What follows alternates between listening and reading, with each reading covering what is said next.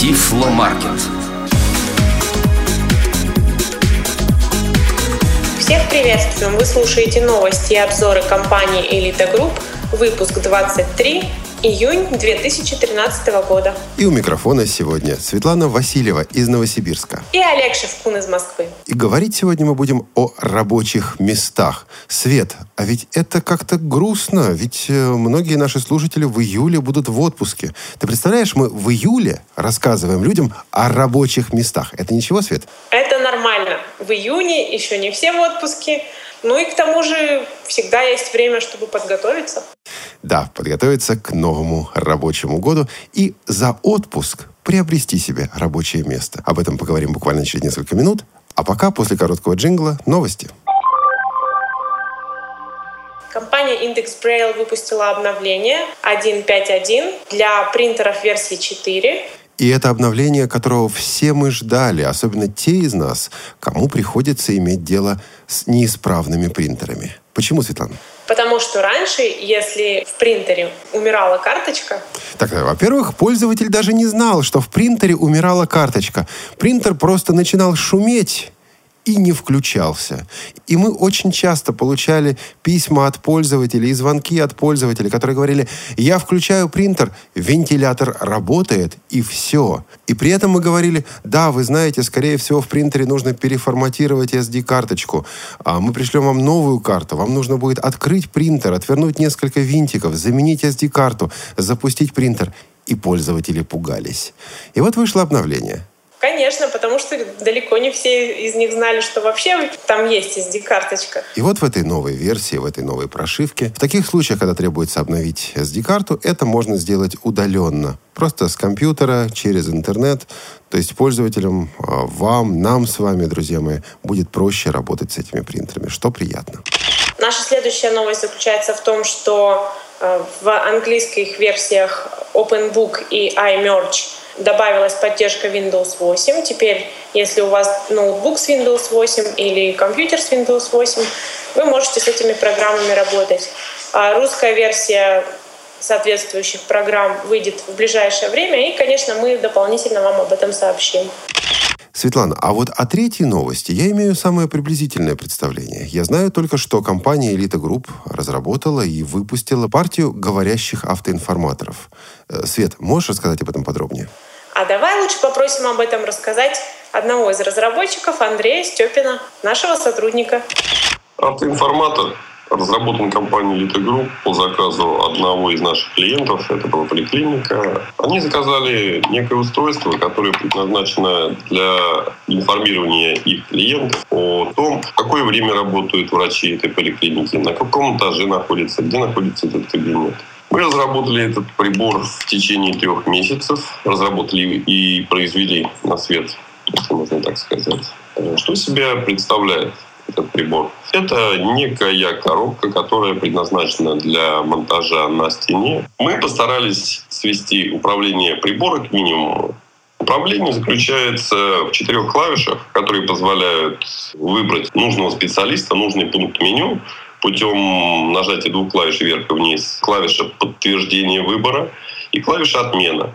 При подтверждении выбора специалиста вы получаете информацию о времени работы этого специалиста, о номере кабинета, о этаже, на котором работает этот специалист. Андрей Степин, ведущий технический специалист компании «Элита Групп». А теперь, Светлана, что касается специалистов и кадровых вопросов вообще – в Элита Групп приходит новый сотрудник, не так ли? Да, этот новый сотрудник, многим известный Анатолий Попко. И после выпуска новостей вы услышите небольшое интервью с ним. Мы вас с ним познакомим поближе. Ну а следующая новость особенно близка моему сердцу, потому что вот в этом месяце, в июне, сразу два человека, имеющие непосредственное отношение к компании «Элита Групп», участвовали в ток-шоу «Тифло час» на Радио ВОЗ, официальной интернет-радиостанции Всероссийского общества слепых. А, во-первых, в начале июня это был Тобиас Винос. А вторым гостем в ток-шоу «Тифло час» буквально на этой неделе был руководитель направления тифлотехники компании «Элита Групп» Нусрет Адигезалов. Кстати, в самом конце выпуска программы «Тифло час» Нусрет Адигезалов сделал весьма интересное заявление. Мы уже достаточно долго на этом рынке, уже 7 лет, и Элита Групп э, начинает э, серьезно задумываться о каком-то производстве ну, каком-то, это сказать, общем сказано, мы еще не до конца определились с функционалом э, девайса, который мы хотели бы производить сами. Пока все еще идет обсуждение. Я э, верю, что наш продукт будет принят. Именно поэтому я, э, значит, вообще на самом деле очень ответственно отношусь к этому. Это с самого начала должен быть продукт по меньшей мере качественный, высококачественный, иначе вы нас не поймете. Вы привыкли, что продает компания Elite Group. А на данном этапе работает адрес, такой, значит, гаджет а, собака elitogroup.ru. И я хотел бы просить всех слушателей писать на этот адрес, какой бы вы хотели видеть гаджет для незрячего человека. Э, фантазируйте, пишите все, что придет вам в голову. Я нарочно сейчас не буду говорить никаких подробностей о наших проектах. Мы хотим услышать мнение ваше, поскольку, как я говорил, мы работаем изначально для вас. И последняя на сегодня новость э, состоит в том, что 27-28 июня компания «Элита Групп» участвовала в выставке, которая проходила в рамках третьего областного молодежного информационно-образовательного форума в городе Омске. Участников форума было достаточно много, и они были очень заинтересованы, потому что были и школьники, и другие участники форума. То есть они подходили, задавали вопросы. Как мы с тобой знаем, всегда самое лучшее — это подержать продукт в руках, попробовать э, с ним поработать, задать вопросы. Это всегда лучше помогает при выборе продукта. Это работа, выставки, экспозиции, конференции, семинары. Все это будет продолжаться, я думаю, уже после небольшого летнего перерыва. И о новых выставках, о новых семинарах, о новых конференциях, в которых участвует компания «Элита Групп», вы всегда можете узнавать в нашем подкасте, который всегда можно найти на сайте elitagroup.ru. На сегодня новости у нас закончились. И, как мы обещали, сейчас интервью с нашим новым сотрудником Анатолием Попко. Сегодня мы хотим представить вам нового сотрудника компании «Элита Групп» Анатолия Дмитриевича Попко. Очень оптимистично прозвучало мое имя из твоих уст, Свет. Ну, еще раз здравствуй.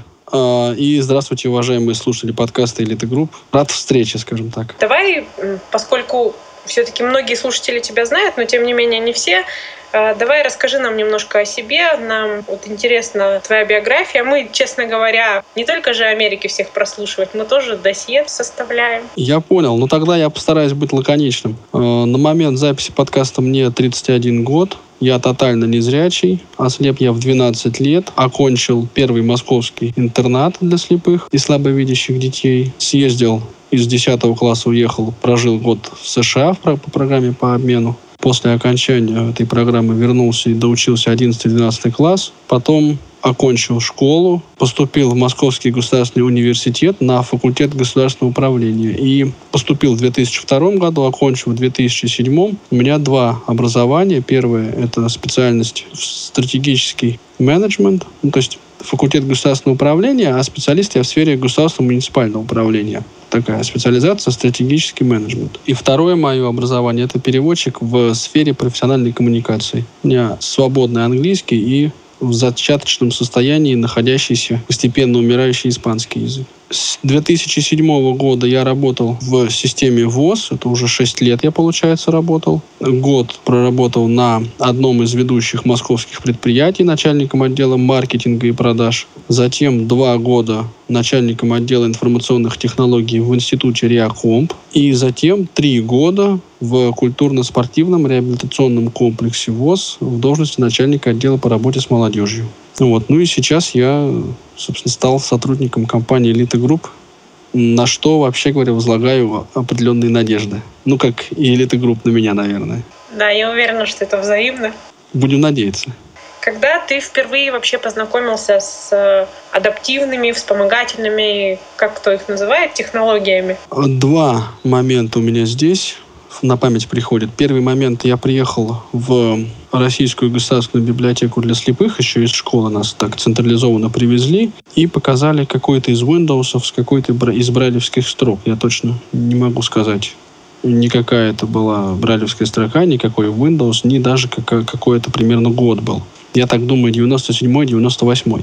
А вот чуть-чуть более основательное знакомство с адаптивными технологиями у меня состоялось в Канаде.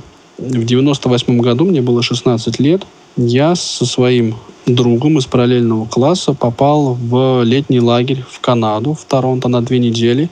И тогда уже увидел как раз говорящий компьютер, говорящий на родном для канадцев английском языке. Вот там, как известно, французский и английский, да, национальные языки. Ну вот мы были в Торонто, там доминировал, конечно, английский. После этого я ну, начал так плавно интересоваться адаптивными технологиями и очень плотно так уж получилось, что я посвятил этому время, находясь в США. Я самостоятельно изучал JOS, тогда это было JOS версии 3 и, по-моему, 5. Вот, читал э, руководство пользователя, пытался их понимать, ну и вот многое для себя уяснил. Я занимался этим, ну, примерно по 8, по 10 часов в сутки, поскольку у меня так недолгое, правда, время, ну, где-то полтора месяца не было занятий в школе. И вот все свободное время я посвящал изучению компьютера, джоза и всего остального. Ну и потом, естественно, я, вернувшись уже из США в Россию обратно, первое, что сделал, это продал стационарный компьютер, который я привез из США, мне его подарили там, и приобрел ноутбук. Очень маленький был тогда ноутбук, а, на удивление маленький, это был такой ровер. У него был и дисковод, для гибких дисков выносной и привод для чтения компакт-дисков тоже выносной. То есть это была такая вот, даже по тем временам, очень современный, перспективный такой аппаратец, в который мы вложились очень основательно, но он себя оправдал полностью. Я писал выпускные экзамены из школы на компьютере, и точно так же я на компьютере сдавал все вступительные экзамены в Московский государственный университет. Был одним из первых абитуриентов. Тогда, еще в 2002 году, который это все проделал. И потом дальше я с ноутбуком фактически не расставался в процессе учебы. Я сканировал самостоятельно очень много литературы, естественно, ее распознавал настолько, насколько это было возможно. А, ну вот ходил с компьютером на лекции, у меня был самый красивый почерк из всей группы, даже, наверное, со всего потока. Мои лекции пользовались очень большой популярностью. Ну и, в общем, таким образом решал э, свои учебные задачи. И потом на протяжении всей вот производственной деятельности я непосредственно был с высокими технологиями связан. На том учебно-производственном предприятии, где я работал, вот в маркетинге и продажах. Много было проблем с этим, потому что современные и даже не очень современные системы, вот, а, кли, ориентированные на клиентов, да, на работу с клиентами, CRM, так называемые системы, они очень плохо доступны с точки зрения ну, вот, незрячего пользователя. И тогда были, и, по-моему, сейчас эта ситуация сохраняется. Ну, дальше, а, перейдя в Реакомп, это такая была отдушина. Я всегда увлекался техническими средствами реабилитации, компьютерами, синтезаторами и всем остальным. И с удовольствием обучал незрячих пользователей вот всем этим навыкам использования персональных компьютеров. И обучал, и экспертизой занимался, и сайты на доступность попроверял. Были всякие еще мелочи, такие штрихи к биографии. Я, например, начинал, меня учил Владимир Вячеславович Соколов информатики, Енина Спиридонова, Нина Николаевна Спиридонова. После окончания школы я, вообще говоря, был автоматически зачислен в Московский городской психолого-педагогический университет, потому что выиграл Олимпиаду по информатике и математике. Вот, ну как-то так меня угораздило. И там смешной случай произошел. Пришел со своим ноутбуком писать задачи по программированию. А я тогда очень плотно общался с... Ну и сейчас, собственно, и мы дружим до, до сих пор с Игорем Порецким не как-то провел там какое-то время. Это не, Игорь Порецкий это незрячий программист, он живет в Питере и очень увлекается Linux. Ну, так, профессионально увлекается. Вот. Ну, я э, пришел со своим ноутбуком на эту Олимпиаду, на, загрузился в Linux, написал фрагмент кода. На C, по-моему, я его написал так. И ну и как-то вот тоже удивил немало окружающих, что тотально слепой парень. Я, по-моему, был один из ну, всех участников с таким с полным отсутствием зрения. Вот, ну и уходя, а, ну, то есть я мало того, что загрузился в Linux, я написал код, я извинился, что он у меня не компилируется, потому что меня кое-каких библиотек тут, тут не хватает. Вот. Ну и уходя, я сказал, что вообще-то, в принципе, вы знаете, вот это для меня все хобби, а я-то я уже знал, что буду поступать в МГУ, а я-то вообще говоря гуманитарий. Вот.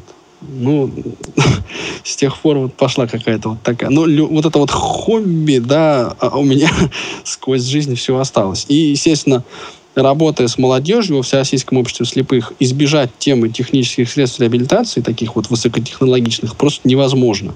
В сегодняшнем подкасте мы разговариваем о рабочих местах, о том вообще, какие они бывают и как их выбирать. Вот твое идеальное рабочее место, оно какое? Я очень неприхотлив к своему рабочему месту. Мне достаточно Джоза, самой лучшей программы экранного доступа в мире, а, вот, и синтезатора речи. Правда, я пользуюсь очень конкретным синтезатором, не все мне нравятся. Это доработанная Сергеем Волковым «Говорящая мышь». Я не являюсь активным пользователем брайлевской строки. Это безусловный минус в моей работе. Вот, почему так произошло, и, и если это нужно будет исправлять, естественно, значит, мы это исправим. Ну, вот факт пока вот такой. Помимо Джоза, ну и наличие персонального компьютера с операционной системой Windows, оно подразумевается, да. Вот, мне еще, а, а, естественно, нужен интернет. Это инструмент для работы такой постоянный. Очень часто нужно программное обеспечение. Это, ну, пакет Microsoft Office, понятно. Нужны переводчики. Да, вот мне нужна а, там та же лингва. Мне нужен, как правило, он я не часто им пользуюсь, но нужен диктофон качественный. И, естественно, iPhone — это рабочий инструмент, вот, который я сейчас... Он очень плотно вошел в мою жизнь, чем заменить его, я не знаю. И коллеги. Да, это, это тоже, тоже рабочие инструменты. И, в общем, я бы даже сказал не коллеги, а единомышленники и соратники. Вот. Это, это обязательный атрибут рабочего места. Ну, в широком, правда, смысле этого слова, конечно. А есть какой-то такой элемент рабочего места, которого у тебя на данный момент нет, но его бы тебе очень хотелось получить или очень нужен он тебе? Чем дальше, тем больше убеждаюсь, что сейчас э, у незрячих пользователей, да и у зрячих тоже, возникает острая потребность не в технических решениях, да, а в готовых решениях их функциональных задач. То есть человеку не столь важно, да, каким, какой программой экранного доступа он будет пользоваться, ему нужно вести календарь. И вот этот подход там, да, или ему нужно осуществлять дела, ему нужно работать с электронной почтой. Какое именно программное или аппаратное техническое средство для этого используется, это не суть важно. Но для нас, как вот для компаний, для элиты групп и ну, вот для людей и компаний, которые работают в сфере адаптивных технологий, это в некотором смысле может задать тон. Да, то есть нужно уже не просто делать вот рабочее место, это там операционная система, брайлевский дисплей, программа экранного доступа и там ну, набор периферийного оборудования некий.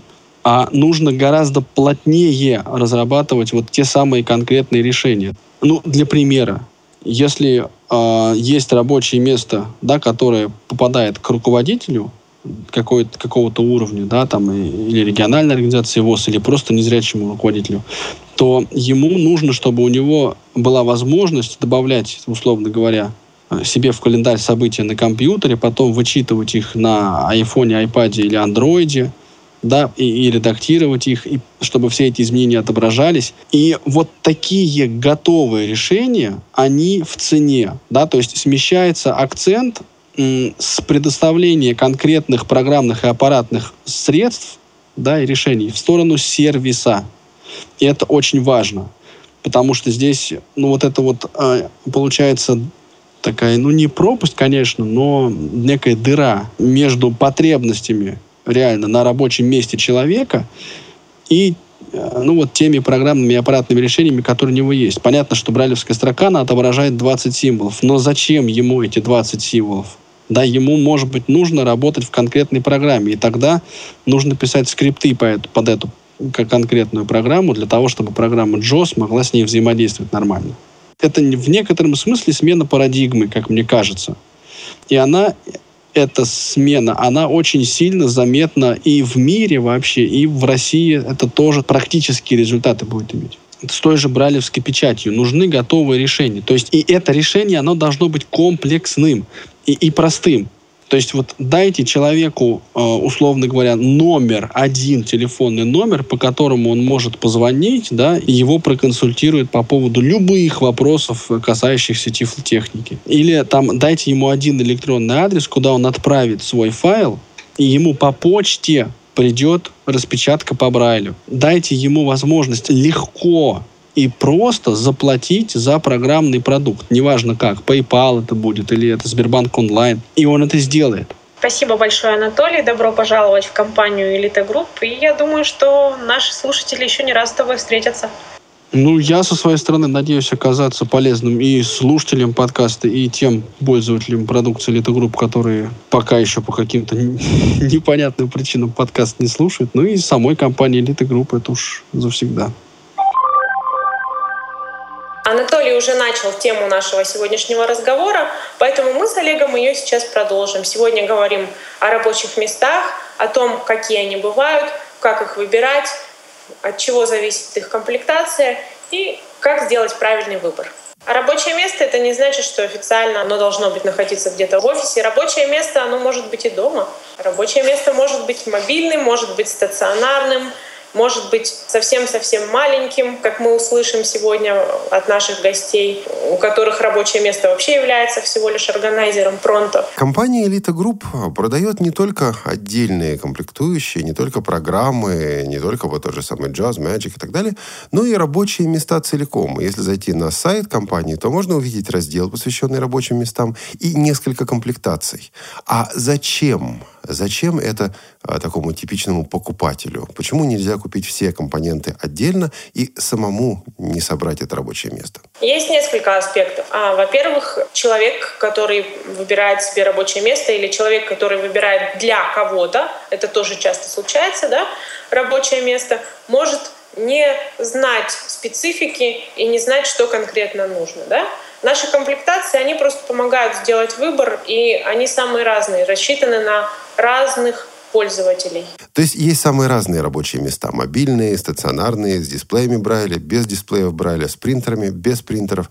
Просто нужно выбрать необходимое для решения тех или иных конкретных задач. Есть ведь еще один аспект рабочих мест. Дело в том, что приобретая все это в комплексе сразу, вы автоматически решаете вопросы настройки, решаете вопросы согласования всех этих частей рабочего места. То есть JOS на компьютере точно гарантированно будет работать. Будут установлены все необходимые программы поддержки для принтера в частности. Все драйвера будут установлены. То есть вы получите рабочее место, вы его подключите, и все, оно будет работать. То есть у вас уже из коробки все будет готово для того, чтобы вам комфортно выполнять ваши задачи. И многие пользователи, причем опытные пользователи, предпочитают заказывать именно рабочее место, а не э, компоненты этого рабочего места. С такими пользователями ты, Светлана, кажется, побеседовала. Да, сегодня у нас несколько будет гостей, которые тоже рассуждают на тему рабочих мест. И начнем мы, пожалуй, а, с эксперта, с э, тоже многим в России известного специалиста Марины Рощиной.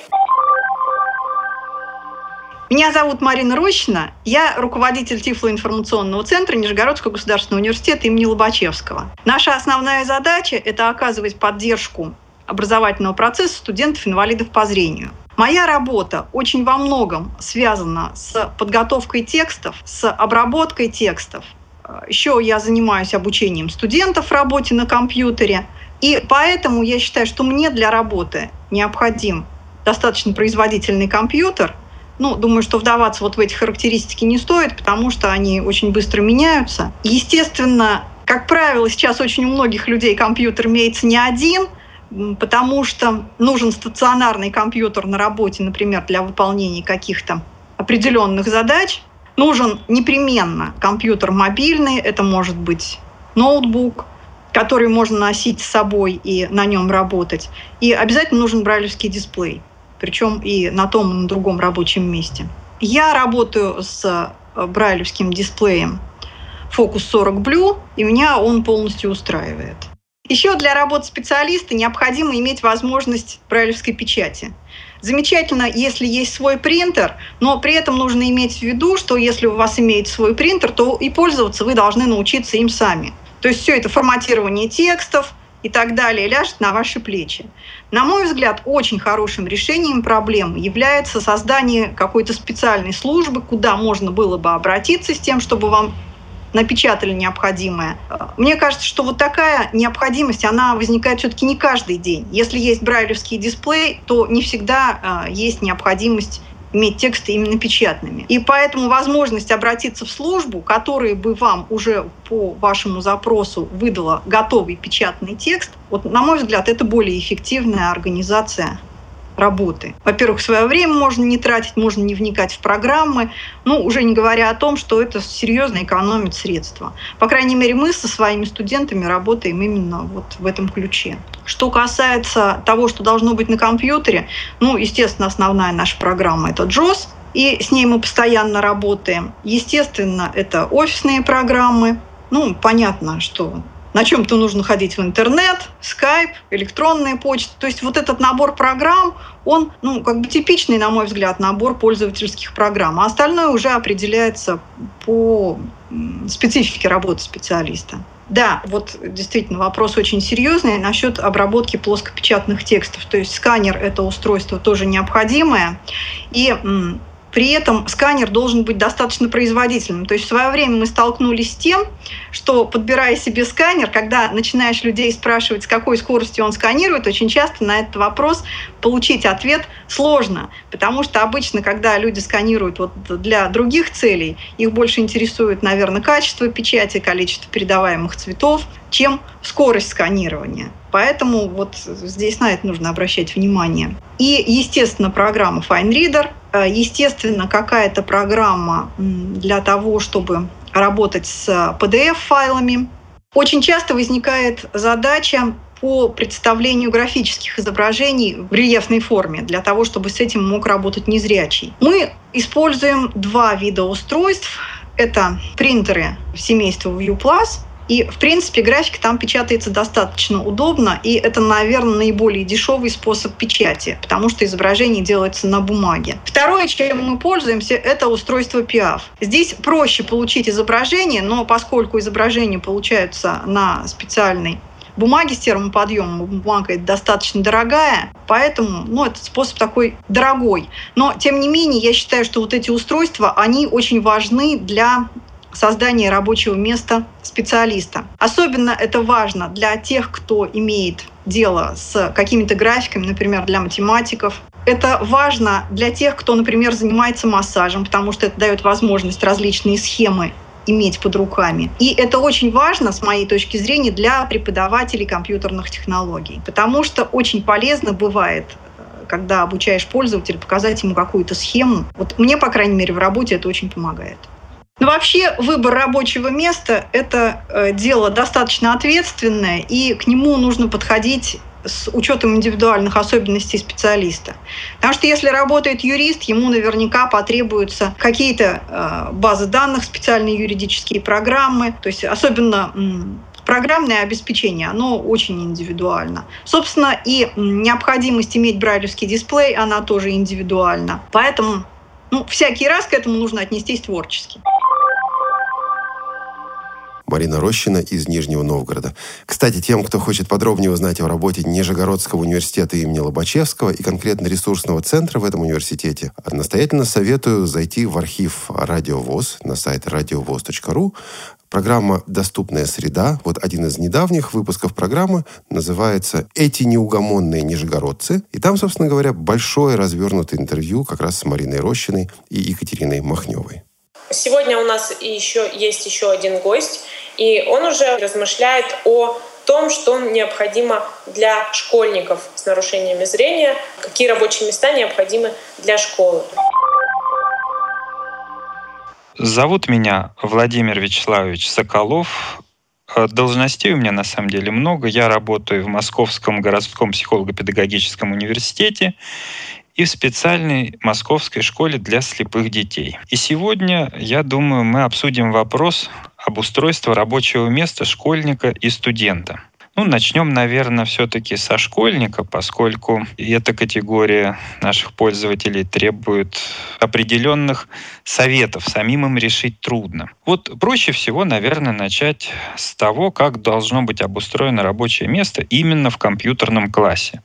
Тут у нас уже нет никаких разночтений, мы однозначно представляем себе, что должно быть. Не далее, как вот с 2013 года в московской школе зафункционировал новый компьютерный класс. Это обычные персональные компьютеры, не особенно дорогие, правда оснащенные программой JOS, ну, у нас сейчас стоит там JOS 13, брайлевским дисплеем Focus 40, Ну и по возможности, если мы проходим какие-то темы по информатике, необходимо какое-то дополнительное программное обеспечение. Я думаю, наверное, это уже не так интересно. Интересно общий подход вот именно к понятию рабочего места. Ну, какие можно э, сформулировать требования к этому компьютеру? Мы пошли простым путем, мы просто заказали рабочие места именно в компании Elite Group, и нам дали то, что как раз нас со всех сторон устраивает. Ну, это, скажем, я не знаю, выход э, на наушники на передней панели компьютера,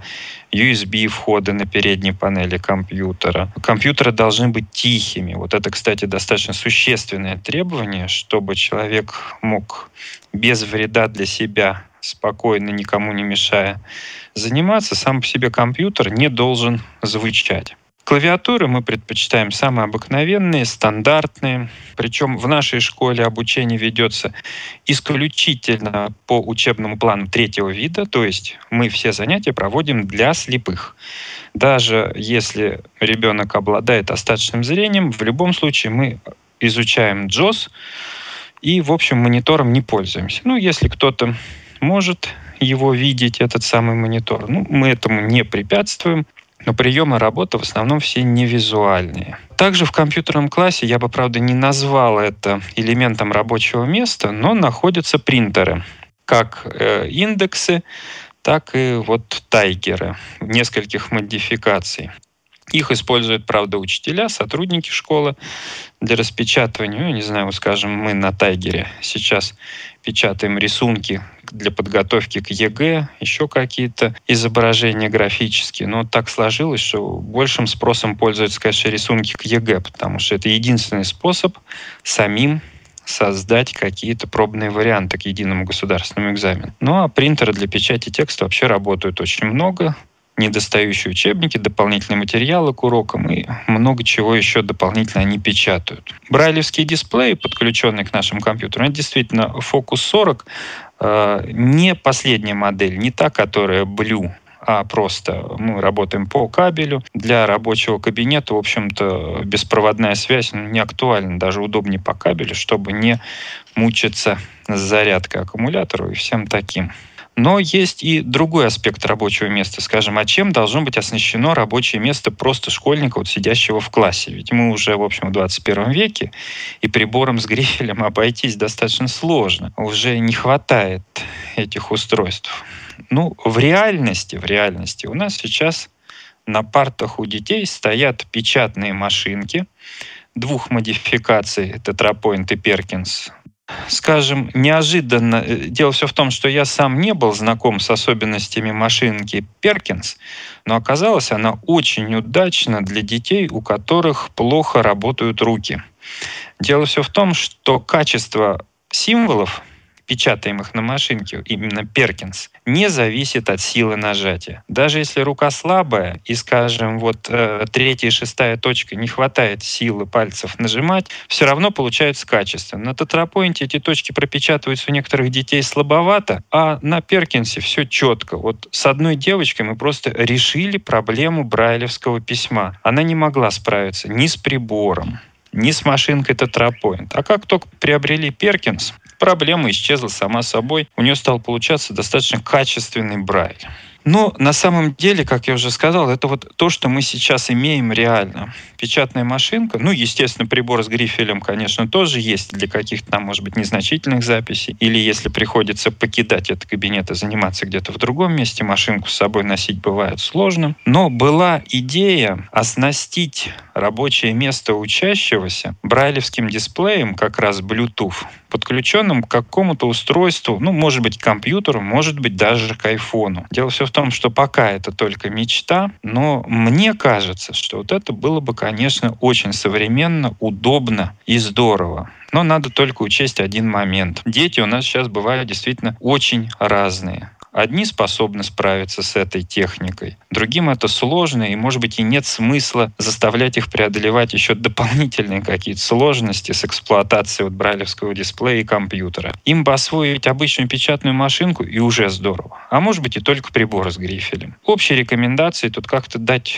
ну, трудно. Все зависит от индивидуальности учащегося. Кому-то одно, может быть, подойдет, кому-то другое. Переходя дальше, к тому моменту, когда школьники плавно превращаются в студентов. Вот у нас сейчас трое ребят из первого интерната хотят продолжить свое образование в сфере информационных технологий. Ну и так или иначе вот они готовятся к этому. Еще два человека хотят продолжить свое обучение э, в каких-то гуманитарных вузах. Но подготавливаются они приблизительно одинаково. Я не знаю, с чем это э, вызвано, не я им советовал, но большая часть этих детей приобрели себе айбуки, установили на них майкрософтовскую операционную систему и работают. Вот им это нравится, они говорят, что это удобно. Во-первых, потому что действительно вот эти ноутбуки компании Apple, они действительно легкие, тоненькие, у них долго работает аккумулятор, и им это удобно. Они работают и говорят, что хорошо. Ну, многие обходятся обычными ноутбуками от каких-то других фирм вполне. Но при обучении в институте надо учитывать, ну, на мой взгляд, не могу сказать сейчас точное количество моментов, но сейчас попробуем их обсудить. Во-первых, электронное устройство, вот ноутбук, далеко не на всех занятиях может помочь. Скажем, если вы изучаете математику, и вам необходимо, я не знаю, работать с матрицами, делать какие-то математические преобразования, сделать это крайне сложно. В этом случае гораздо удобнее использовать обычный брайль. Либо машинку, либо прибор с грифелем. Но при работе с какими-то гуманитарными предметами, э, скажем, предметы, связанные с изучением каких-то IT-технологий, не знаю, там теория операционных систем, еще какие-то, вполне можно изучать с помощью ноутбука и очень удобно. Но ноутбук должен, во-первых, держать заряд батарейки так, чтобы хватало этого на целый день, не быть слишком тяжелым, чтобы его можно было носить с собой и при этом не сильно уставать, и должен иметь достаточно удобную клавиатуру, чтобы можно было на нем, так сказать, эффективно работать. К сожалению, у нас нет опыта, ну, не было ни одного студента, кто бы э, мог приобрести себе брайлевский дисплей. Но, на мой взгляд, конечно, если абстрагироваться от финансовой проблемы, это было бы очень удобно. Все-таки, как показывает опыт по преподаванию в школе, э, несмотря на то, что достаточно большую часть операций мы обычно выполняем, конечно, с помощью синтезатора речи, но есть вещи, в которых брайлевский дисплей просто незаменим скажем, в программировании, в обработке текста. Э, с брайлевским дисплеем, если уметь им пользоваться, это гораздо удобнее, и количество ошибок будет значительно меньше. А в вашем компьютерном классе все рабочие места оснащены бралевскими дисплеями? Более того, у нас два компьютерных класса. А, просто во втором компьютерном классе старые, сами компьютеры старые, там еще Windows XP стоит, а бралевские дисплеи в обоих классах. В свое время по программе Департамента образования э, нам поставили, по-моему, 28 дисплеев фокус. Вот хватило на два класса и даже еще несколько штук осталось, стоят по некоторым предметным кабинетам. Ну, я не знаю, может быть, это не совсем в тему, но еще буквально два слова скажу. Сейчас, вот скажем, в московских школах, в школах подчинения департаментам образования города Москвы, переходят уже на электронный журнал. Скажем, бумажный, традиционный классный журнал уходит в прошлое. Вот со следующего года, похоже, он будет отменен совсем. Но вот в этом году в нашей школе функционировало два журнала, электронный и бумажный. И для того, чтобы обеспечить работу учителей с электронным журналом, опять-таки, по государственным поставкам каждому учителю был выдан ноутбук. Ну, здесь, понятно, не были учтены особенности этих учителей, то есть ноутбуки ЖОЗом не обеспечивались. Рабочее место учителя теперь состоит из ноутбука трудно, конечно, внедряется эта технология, но на самом деле это действительно удобно. Записи в компьютере, их и больше, и они все всегда под рукой. При надлежащем навыке, конечно, работать с ним гораздо быстрее, чем с бумажными записями. И постепенно наши учителя привыкают, в том числе и незрячие сотрудники тоже постепенно начинают пользоваться ноутбуками, хотя, конечно, ну, определенные сложности в этом тоже есть. И еще буквально два слова. Я вот к чему. Сейчас, особенно среди школьников, идет спор на тему, а вот зачем же вы в школу покупаете вот этот дорогой джоз? Вот же НВДА, пожалуйста, бесплатно работаем. Ну да, действительно, достаточно много операций, много функций можно выполнить с этой программкой НВДА. Но далеко не все, как показал опыт. Вот даже в школе доходим мы до 10 класса, и споры на тему, что лучше НВДА или JOS, тут же уходят в прошлое, потому что мы начинаем программировать в среде Delphi, и с функционалом НВДА мы там сделать вообще практически ничего не можем. А JOS позволяет себя настроить таким образом, что озвучивает ну, практически все, что необходимо. То есть сложностей мы не испытываем. Ну и это всего лишь один пример. Просто дело все в том, что у Джоза настолько много всевозможных э, функций дополнительных, каких-то возможностей, чего-то такого, чего пользователи могут просто не знать, и поэтому, сравнивая его с NVDA, не видят этих преимуществ. Джоз надо глубоко изучать, и он станет очень серьезным помощником. Ну, например, для работы с текстом очень много полезнейших функций, о которых вот, к сожалению, не все знают. Ну, в школе мы по мере возможности пытаемся детей этому научить. Ну, вот по объективным причинам не всегда это получается. А сейчас я просто к разговору о рабочем месте все-таки советую, опять-таки, если мы абстрагируемся от вопроса цены, понятно, что Джос стоит определенных денег, но по своему функционалу он значительно превосходит НВДА, по крайней мере, на текущий момент. Я согласна с вами, что и вообще я завидую школьникам, которые сейчас обучаются. Это здорово иметь брайлевский дисплей. Это повышает и грамотность, и функционал. Ну вот несколько примеров. Иногда с помощью синтезатора речи, скажем, не удается разобрать, какая там буква, там, я не знаю, Б, П, В. Ну, бывает, сливаются. С брайлевским дисплеем нет проблемы. Вам надо поправить какую-то буковку, вы кнопочку роутинга нажали, и курсор тут же там.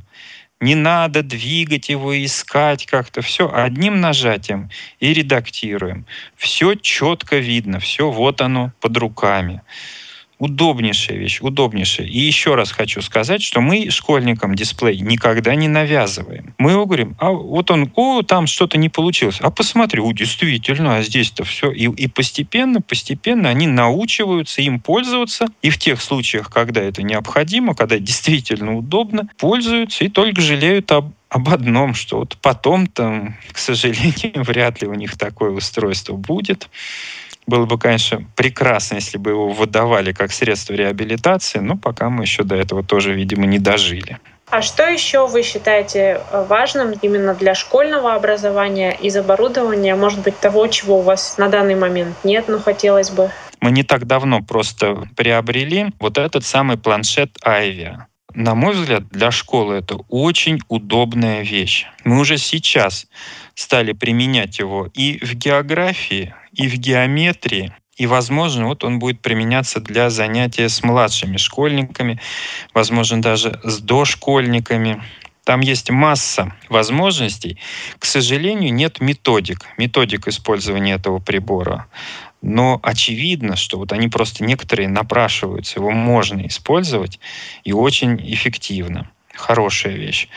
Плюс еще э, в школах, и я просто еще знаю в детских садах, где обучаются слабовидящие слепые дети, используют увеличители. Но самым популярным является топаз. Ну и вообще класс увеличителей э, стационарных с подвижным столиком для рассматривания того, что у вас на столе, а не удаленных объектов. Вот нам бы очень хотелось для школьной типографии приобрести более современный принтер, Braille Box. Он бы, конечно, много нам проблем позволил решить попроще. Это более современное устройство, и я думаю, мы бы с ним напечатали несколько больше и эффективнее. Тем более, что наши старые принтеры, они, кстати, очень хорошие, надежные. Столько, сколько они работали, мы даже не ожидали. Но у каждой техники есть свой ресурс, он, к сожалению, заканчивается. Финансирования на закупку этого оборудования пока у школы нет. То есть, по вашему мнению, минимальное рабочее место школьника должно как минимум включать в себя компьютер, джос и брайлевский дисплей? Именно так. Компьютер, JOS и брайлевский дисплей. Компьютер может быть вот э, это предмет для обсуждения, каким именно. Скажем, в компьютерном классе, конечно, стационарный, нормальный, большой компьютер — это удобно. Но когда ребенок сидит в классе за небольшой партой, возможно, и компьютер надо как-то миниатюризировать. Вот каким он должен быть, это надо пробовать, чтобы он и на парте не мешал, и в то же время было возможно им управлять, он был удобен в эксплуатации. Я думаю, что это можно только попробовав, проведя какие-то эксперименты, выяснить, что же будет удобно. Владимир Соколов о рабочих местах для школы. Но мы уже говорили о том, что рабочие места бывают разные, и комплектация рабочего места зависит от желаний, потребностей каждого конкретного пользователя. Сейчас мы послушаем нескольких пользователей сразу, которые рассказали о разных рабочих местах и о том, почему они именно их выбрали. Меня зовут Макрушин Виталий, я являюсь студентом второго курса юридического факультета Новосибирского государственного университета. В ходе своей работы мне приходится использовать брайлевский дисплей линейки Focus э, Blue, который я присоединяю его либо к ноутбуку, либо а, к планшетному компьютеру iPad. В зависимости от целей, то есть приходится использовать либо ноутбук, либо а, планшетный компьютер. К примеру, то есть если возникает необходимость перемещения по различным аудиториям, где отсутствуют розетки и необходимо достаточно большой объем зарядки, то э, я в этом случае беру с собой iPad. Я его использую для набирания, скажем, лекций, либо для чтения определенных книг. То есть и при транспортировке iPad и брайлевский дисплей достаточно легкие и не нуждаются в достаточно частой подзарядке. Меня зовут Горохова Юлия, я преподаватель английского языка. Мое рабочее место — это органайзер Пронто. Он очень помогает мне в работе. Я готовлюсь к занятию за обычным компьютером и переношу файлы на органайзер. Я делаю упражнения, затем записываю их на органайзер и на занятии у меня есть упражнения, которые я могу читать по правилу и вести свое занятие.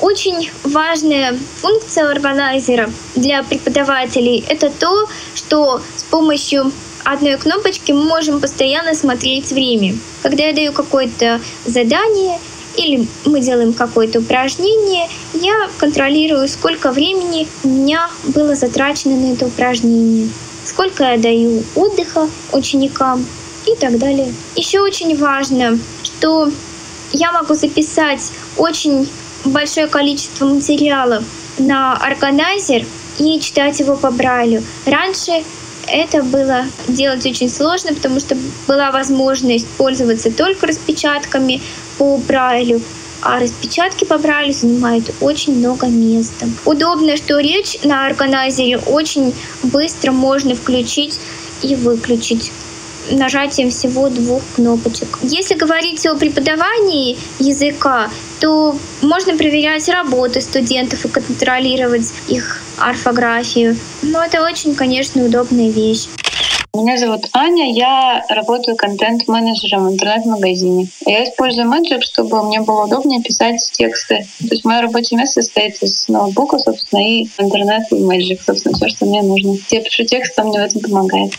Меня зовут Морозова Галина Михайловна. Мне 59 лет. Зрение я начала терять после 50. В течение теперь уже 8 лет я не вижу. Занимаюсь он активной деятельностью, являюсь ведущим руководителем одной из структур компании, которая занимается здоровьем и красотой. И мне в этом помогает то, что я окончила курсы Мои помощники — это ноутбук, программа JOS и сканер. Ну и все. Спасибо тем, кто меня этому всему научил.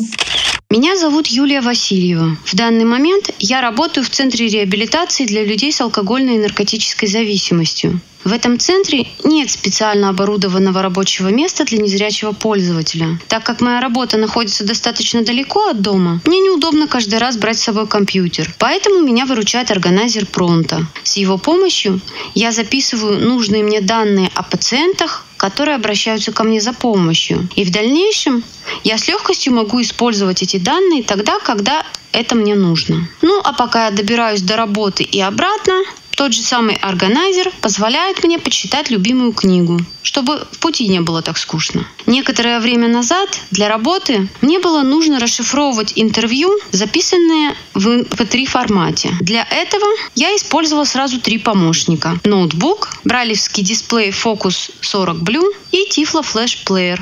Поверьте, было очень удобно.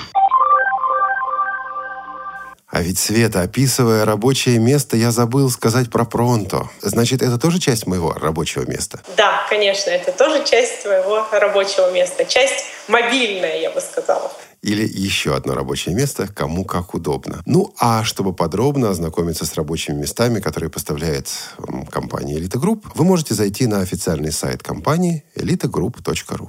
Кроме того, не забывайте заходить на нашу страничку в Фейсбуке facebook.com slash elitagroup или пользуйтесь мобильной версией m.facebook.com slash elitagroup.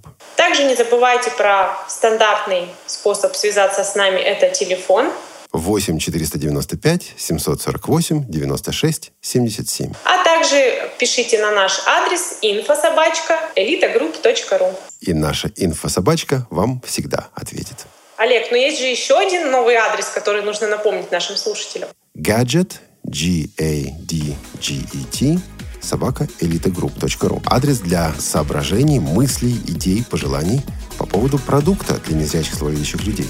А с вами, дорогие слушатели, мы встретимся уже в следующем июльском подкасте «Новости и обзоры компании «Элита Групп». Ну а сегодня с вами были Светлана Васильева из Новосибирска и Олег Шевкун из Москвы. До встречи!